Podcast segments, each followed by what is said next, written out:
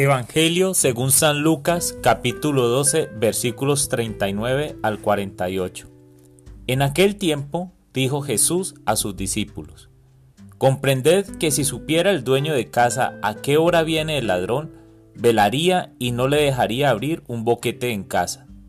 Lo mismo vosotros, estad preparados, porque a la hora que menos penséis, viene el Hijo del Hombre. Pedro le dijo, Señor, ¿Dices esta parábola por nosotros o por todos? Y el Señor dijo, ¿quién es el administrador fiel y prudente a quien el Señor pondrá al frente de su servidumbre para que reparta la ración de alimento a sus horas? Bienaventurado aquel criado a quien su Señor, al llegar, lo encuentre portándose así. En verdad os digo que lo pondrá al frente de todos sus bienes.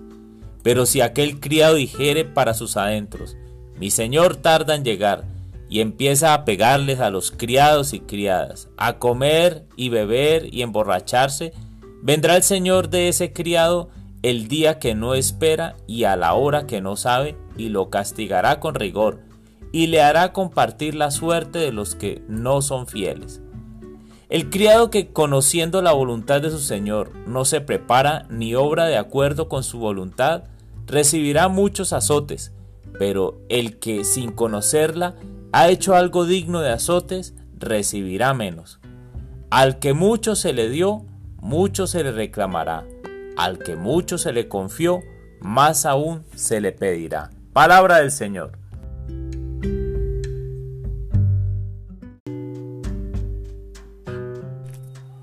Hola mis amigos. en el Evangelio de hoy Jesús pone como ejemplo al dueño de casa que no sabe cuándo llegará el ladrón. Si supiera, estuviese preparado. Entonces le dice a los apóstoles que deben estar preparados porque cuando menos piense llegará el Hijo del Hombre. Con frecuencia nos relajamos y descuidamos nuestra vida espiritual. Así como necesitamos el alimento diario para fortalecer el cuerpo, también necesitamos el alimento diario de la palabra de Dios, y en el mejor de los casos, el pan de vida, es decir, la Eucaristía.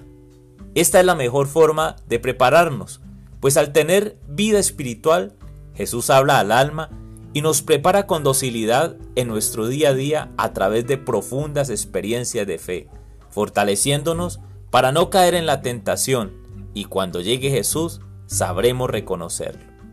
El reto del día, la lectura y meditación de un salmo. Yo le sugeriría salmos como el Salmo 1, y si hace día no participas de la Eucaristía, entonces prepárate para asistir con prontitud. No lo aplaces más.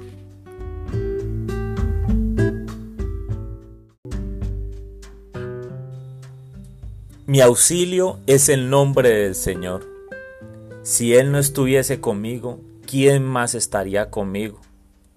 Él es el que me defiende, él es el que cuando yo tengo el agua hasta el cuello, es el que me levanta. Bendito el Señor, que no me entregó como presa en las fauces del león. Tú me has salvado la vida. Tú, Señor, tu nombre es mi auxilio, que hizo el cielo y la tierra. Gracias, Jesús, por estar conmigo, por advertirme, por prevenirme y recordarme que debo estar atento, que no debo descuidar mi vida espiritual, que debo continuar en la brecha, en el camino con tu palabra. Tú, Señor, es el que me sostiene día a día. Amén, amén y amén.